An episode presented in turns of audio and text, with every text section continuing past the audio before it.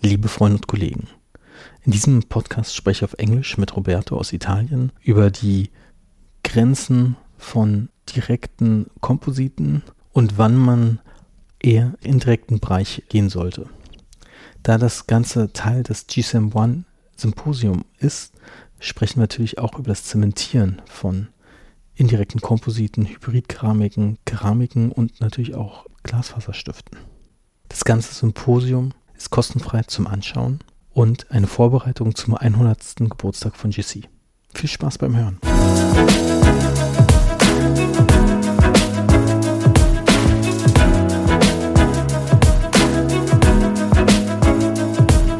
Welcome to today's show. I'm connected to Italy with Roberto. Welcome, Roberto. Hi, George. Nice, nice to be here with you today. Thank you very much for this kind invitation. We're actually going to talk today about luting and indirect restorations. So the question which comes to mind is where do you start? Where does your direct uh, restoration end and where do you start with your indication for indirect restorations?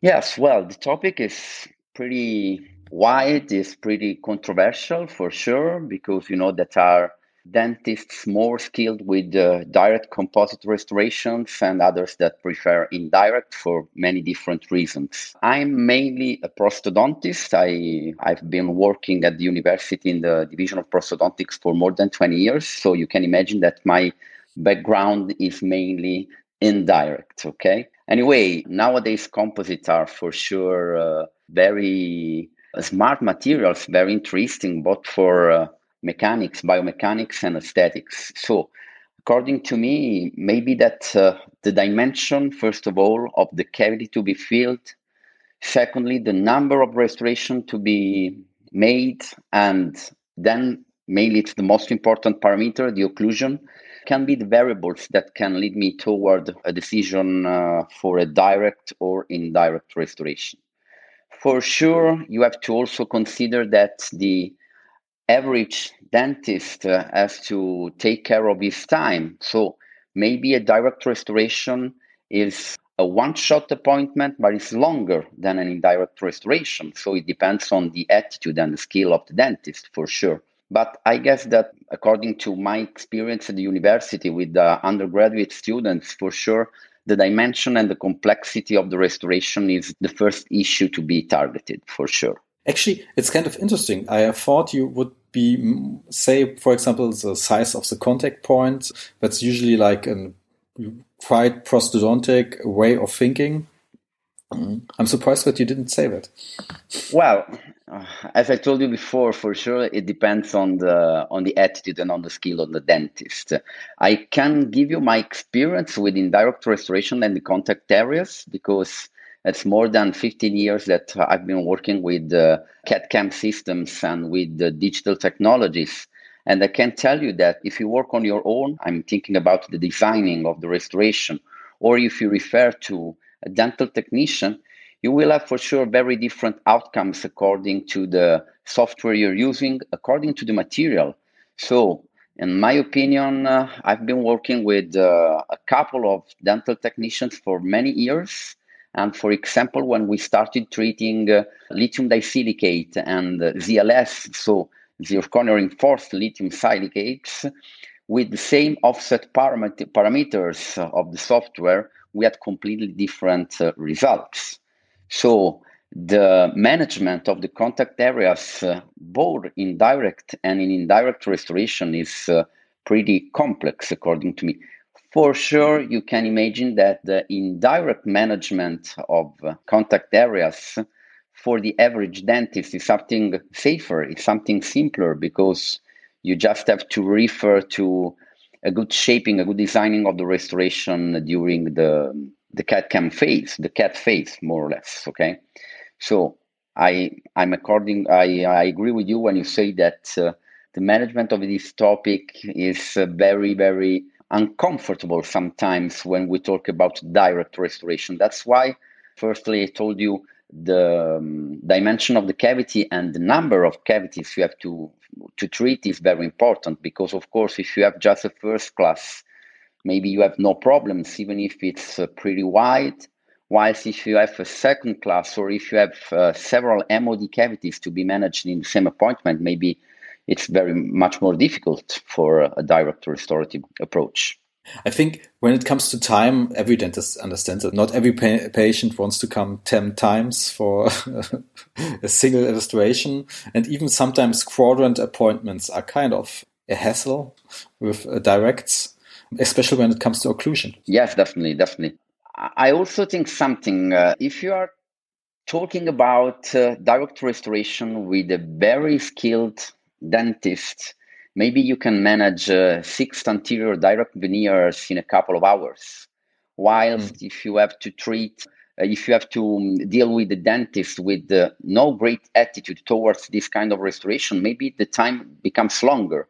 So, in my experience nowadays, for sure, a prosto treatment requires at least three or four appointments, but I can shorten them according to my current workflow.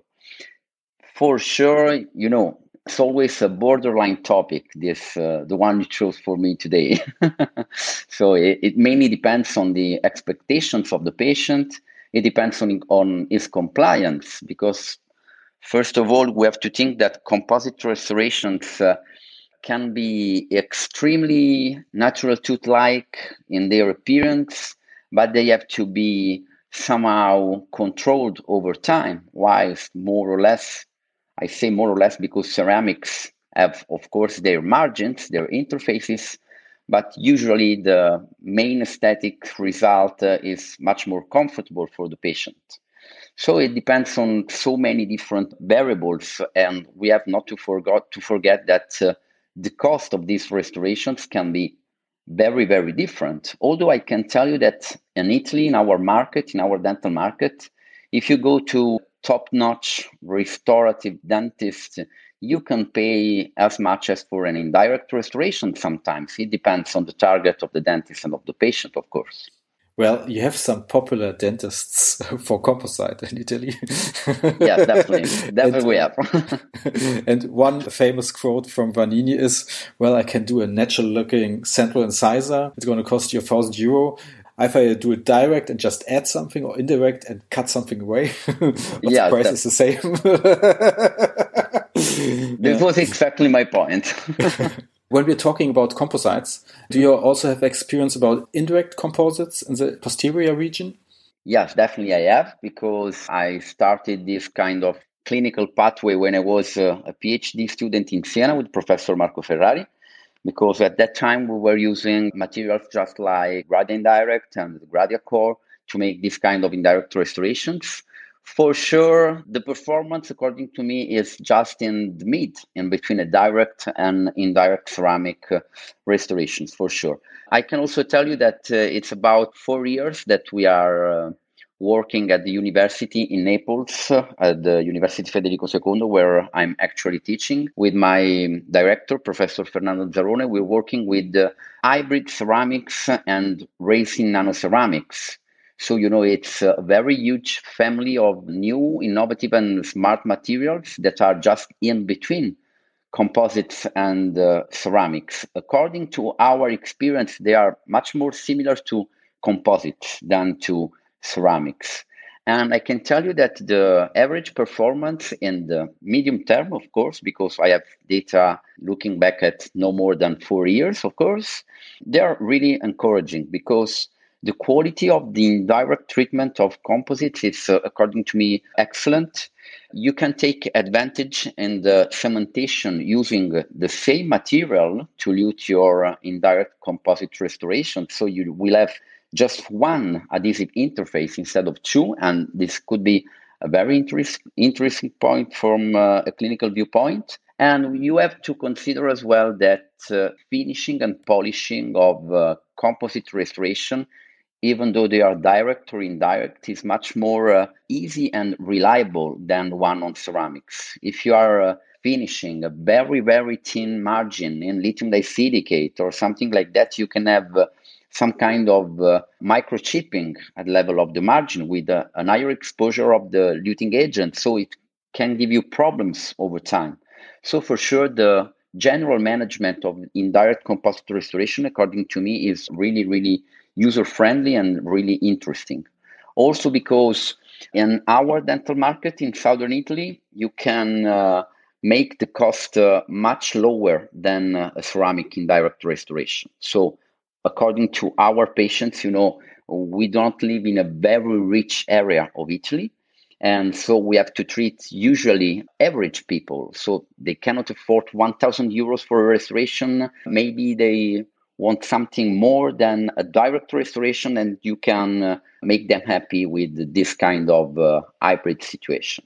How do you lute these indirect hybrid ceramics? You already mentioned it, but uh, let's go more in the details of the luting. Okay, we have to make, uh, first of all, kind of uh, didactic classification of the materials because you know that when we talk about indirect restorations, we mainly think about ceramics. So I think about the conventional glass ceramics, just like feldspathic, just like leucite, just like fluoroceramics, and so on. But nowadays, I guess that no dentist in the world would, would use feldspathic ceramics for an overlay, for example, because of the brittleness of the material. Although I can tell you that if we move to the anterior areas, I still use feldspathic ceramics for ceramic veneers in some specific cases. All these materials are etchable, and this is a very, very good point for the cementation. If we move to other kind of ceramics, just like the polycrystalline cores, first of all, we have to say that they are not really ceramics because if we talk about zirconia or if we will going talking about uh, alumina maybe next year because some manufacturers are proposing alumina once again so we are going back to the 20000 more or less. These materials are extremely resistant but they are not etchable so you know that nowadays between researchers and between clinicians there's a kind of friendly struggle about the possibility to adhesively this kind of restorations. I mainly refer to tabletops or uh, onlays, overlays, inlays with zirconia. And we can go back to this point in a few minutes. In between these two classes, we have all this new family of hybrid ceramics that mainly refer to ZLS or PICN, so the polymer infiltrated ceramic networks. We have, uh, there's uh, a very interesting recent paper by Markus Blatz classifying these materials in a new way. I refer to the clinical approach to these materials rather than to their uh, mechanical and chemical composition and properties. And according to the percentage of uh, composite or ceramics, you can go for etching, you can go for sandblasting, you can go for coupling primers, just like silanes or MDP, or you can even mesh all these kind of approaches. Of course, if you decide, for example, let's think about hybrid resin nanoceramic. If you want to go for etching and sandblasting, you have to respect a strict workflow because you have prior to etch the material and then to sandblast, of course, and not the opposite. So, in my opinion, usually I go for etching when I have a completely glassy material. So, I mainly refer to feldspathic ceramics, to leucite reinforced ceramics, and to lithium disilicate. When I have to face with hybrid materials, just like ZLS, in that cases, I usually etch the material, although I know that the glassy phase is much lower than a traditional glassy ceramics. And then I do not like to sandblast the material, so I prefer to use coupling agents just like MDP, just like M- MDDP, or even novel materials just like the universal self-adhesive systems. Whilst when I have to deal with polycrystalline cores, in that case, as a clinician, I prefer to adopt the mild sandblasting. So I use alumina particles of 50 microns and uh, I do not like uh, to use the conventional adhesive approach because I've seen with my eyes at the SEM, the scanning electron microscope, that although I make a very aggressive etching of, for example, zirconia, I cannot achieve uh, that cobble like aspect just like the glass ceramics. So, in that case, I prefer to go for uh, a chemical approach to adhesion. I mean, mainly MDP, I mean, uh, silane coupling agents, and so on. At the same time, I can tell you that we are working on the new systems. It's more or less three years and we are achieving very good clinical results. But if you go to the chemical department of my university and you ask them, may I etch a polycrystalline material? They say, no, you cannot etch. In the meanwhile, the development, the implementation of the new molecules in the adhesive systems, may I mainly refer to universal resin cements, self-adhesive resin cements, of the latest generation, I can tell you that the results right now are very, very interesting. I cannot tell you they are completely comparable to the adhesion we can achieve uh, on enamel with the three step system. But the numerical values of adhesion are really, really interesting. I always say one more thing anyway. We do not have to forget that data from the lab or data from manufacturers I mean, I refer to megapascal in terms of bond strength, are always recorded in a very clear and controlled situation. The hmm. bench test is completely different from uh, the adhesive cementation uh, in a Bruxer, for example. You can achieve excellent adhesion, but then during the chewing, during the parafunctions, maybe you will have some interferences at level of the interfacial uh, area of adhesion because of mechanical stresses. So we have to consider that the oral cavity is uh, a very difficult uh, environment to be faced. So I've described you my standard approach to different kind of situations in terms of luting, but I can tell you that I always uh, make uh, very complex reasoning when I face a patient. So the patient related uh, variables are the most important in guiding me toward choice of uh, a material or uh, a luting system. Last week, I also used one of the universal luting systems, and it's kind of interesting since uh, the AEP primer, which was recommended, and they kind of told me that this primer gives a better adhesion, and the uh, cement, the universal cement, shrinks to the tooth. Can you tell us what this has for for clinical advantages? Yes, I will deal with with this topic in a in a couple of weeks at the GC mini symposium that we are going to discuss online because unfortunately we we cannot be in presence yet and i can tell you that the aep is a, a very interesting material according to me because it's extremely easy to use because it doesn't need any kind of polymerization. It's it is not very operator uh, dependent. You can use it on uh, any kind of substrate. I don't want to spoil anything about my future discussion. Anyway, I can tell you that I'm using it on uh, titanium basis for implant prosthodontics. I'm using it on uh, any kind of non-retentive preparation on uh, teeth with any kind of material. I can couple it with uh, conventional primers uh, or even without anything and just with the cement.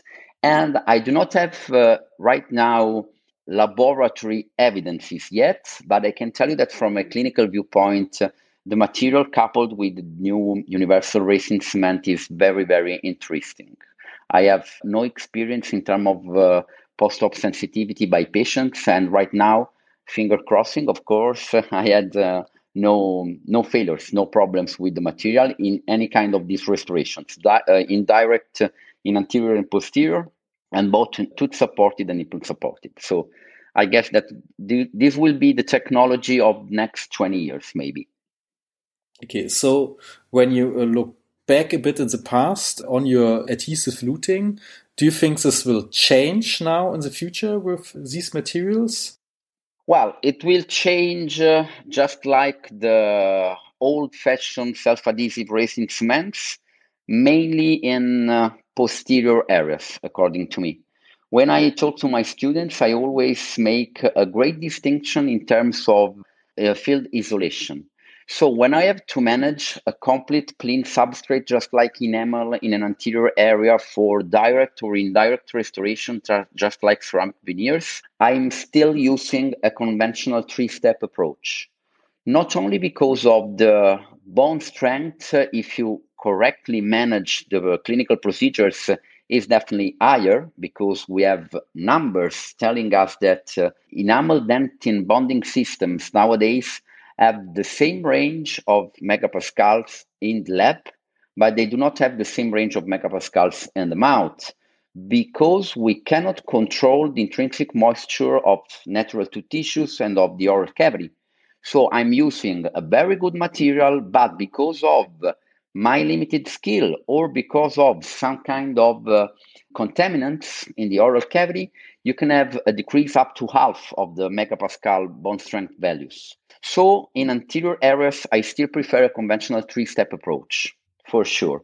Also because I've seen with my eyes that the problems uh, related to staining and discoloration of the margins with the three-step uh, adhesive and luting systems is uh, very less evident over time than if we use uh, uh, any kind of simplified system. And I mean any kind. So the two step or the one bottle or even the universal luting. For sure, in posterior areas where you have to manage sometimes uh, deep dentin, so an intrinsic moist substrate, or when you don't do not have, for example, very much time to work because George, let's say not all the patients are really compliant in terms of uh, isolation. I have different patients that when they see the rubber dam, they are kind of scared so you have sometimes to lute, for example, four posterior onlays, and you have to be quick. So for sure, this kind of simplified system will change our clinical approach.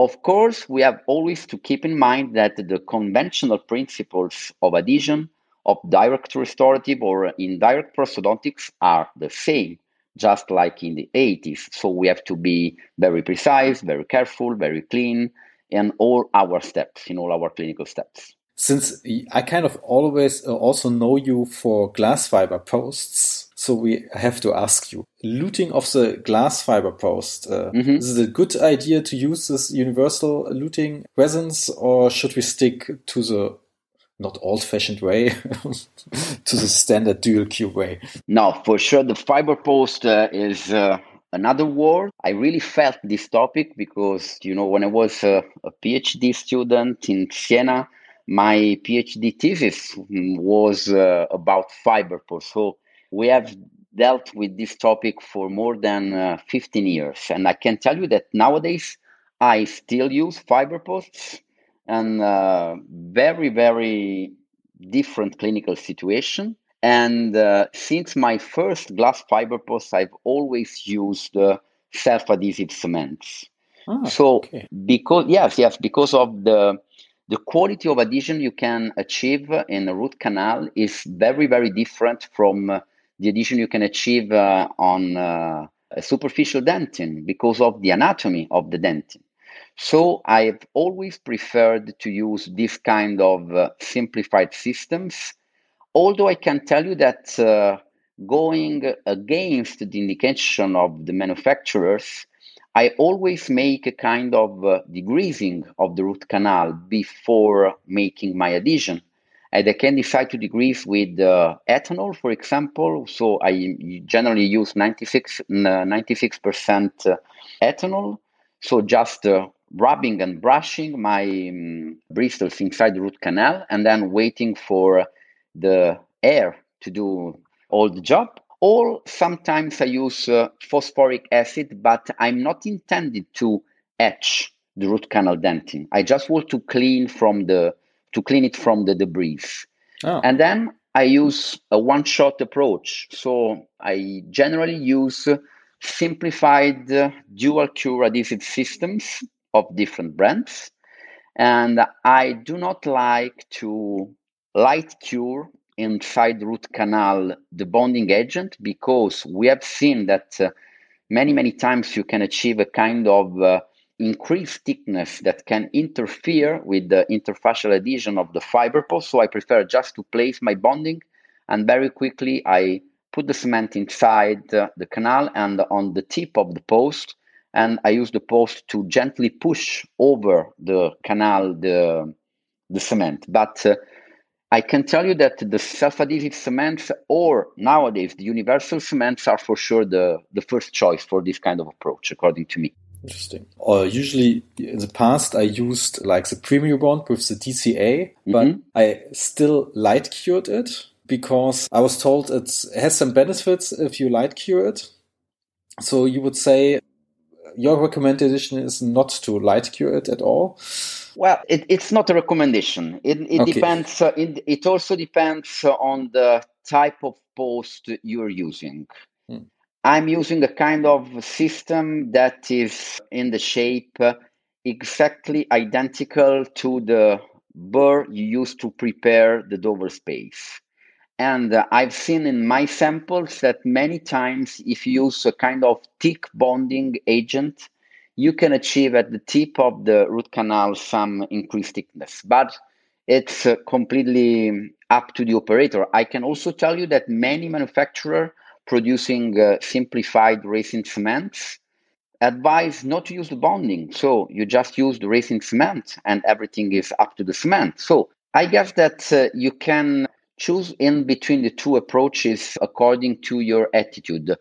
Basically, I still recommend the use of bonding instead of the solely the cement because uh, I know that you can increase the flowability of the cement inside the root canal. Don't forget that uh, a root canal is a very very deep first class, so we have a C factor very not uh, advantageous for uh, the polymerization shrinkage. So I mainly use the bonding to increase the flowability of the cement rather than for purely adhesion. Okay you might get some questions from me during your lecture. I, am pretty sure about that. You know that Leticia and all the GC staff asked me to present something about fiber posts, but I'm not sure after this discussion with you. no, just joking. Uh, for sure, we will we will have so many topics to discuss during the mini symposium. It will be interesting for sure. Shall you attend the mini symposium during my lecture or not? Well, I will do it. There's no reason not to attend. I just looked up your title of your lecture. G-CEM ONE, the one that simplifies the simplified approach. I think you already teased a lot for your lecture. I think everybody is quite excited. yeah, yeah, yeah, definitely we have. And I, as usually I have a, a great problem because uh, I am used to cut and paste my lectures during the last night before the presentation, whilst this time I have to make everything uh, quicker, but I'm a good point. Maybe within tomorrow I will finish the outline of the presentation for sure. Although I, I can confess that I have uh, one case that I will cement uh, next Tuesday, and I would like to put some pictures of this case because it's interesting. Um, we will see, okay. in my lecture, I always try to have a case of the same week. So uh-huh. I can tell them basically that's how I do. In some cases, I can't show just uh, can show a five minute follow up. Follow up, uh, yeah. just a five minute follow up. when you can tell everybody that let's see how it uh, will look in a year. Right now, I like this part, I didn't like this part, and yeah. um, this way, due to the pictures, you can see in one year or maybe five years if you still kind of like this case and you have pictures to show, it's always good. I always, when I look at my pictures of uh, one week before, I'm always not satisfied because I always want to reach something more, something more. There, you, you know, I'm uh, convinced that uh, we can learn from everybody and in any case for sure. So we just have to go a little further a little further for uh, day by day in, in our clinical practice. The aim of this lecture will be to have uh, just like some clinical cases uh, to show how the G-CEM ONE can be really versatile. As regards the follow-ups uh, i agree with you that uh, if you perform your uh, clinical step wisely and i'm sure that we we are average dentists but we we try to do our best every day.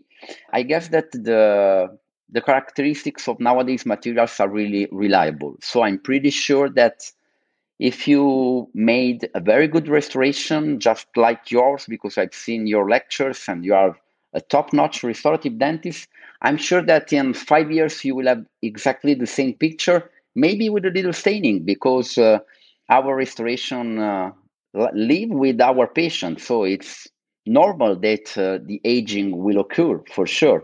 But I, I'm pretty sure that five minutes or two year follow up will be more, more or less the same. So I'm looking really forward for a lecture, Roberto. Thanks thank a lot for your time. Thank you very much. And no, thank you for dedicating some time uh, on Saturday to this podcast. thank you too. no, no, actually, we can album. It's quite in the early the day, so it's nice to have a start with nice weather today. yeah, in Germany there will be nice weather today. Yeah. What about the weather in Germany? Here in Italy, today it will be nice. Okay, great, great, great. Because here in Italy, until one week ago, it was still uh, spring, late spring, but it's two days that it's just like summer. So it's very nice to go out just for a walk because you know we have some restrictions yet, but we can go out for mm. for walks to the seaside. So that's actually. Good. Last week we even had snow in some parts of Germany. oh. So it was a mix out of rain and snow, and everybody thought, well, this can't be true. Wow. Then I'll say goodbye and see you soon online. Thank you very much, George. Have a nice weekend and thank you for your kindness and see you very early. Bye.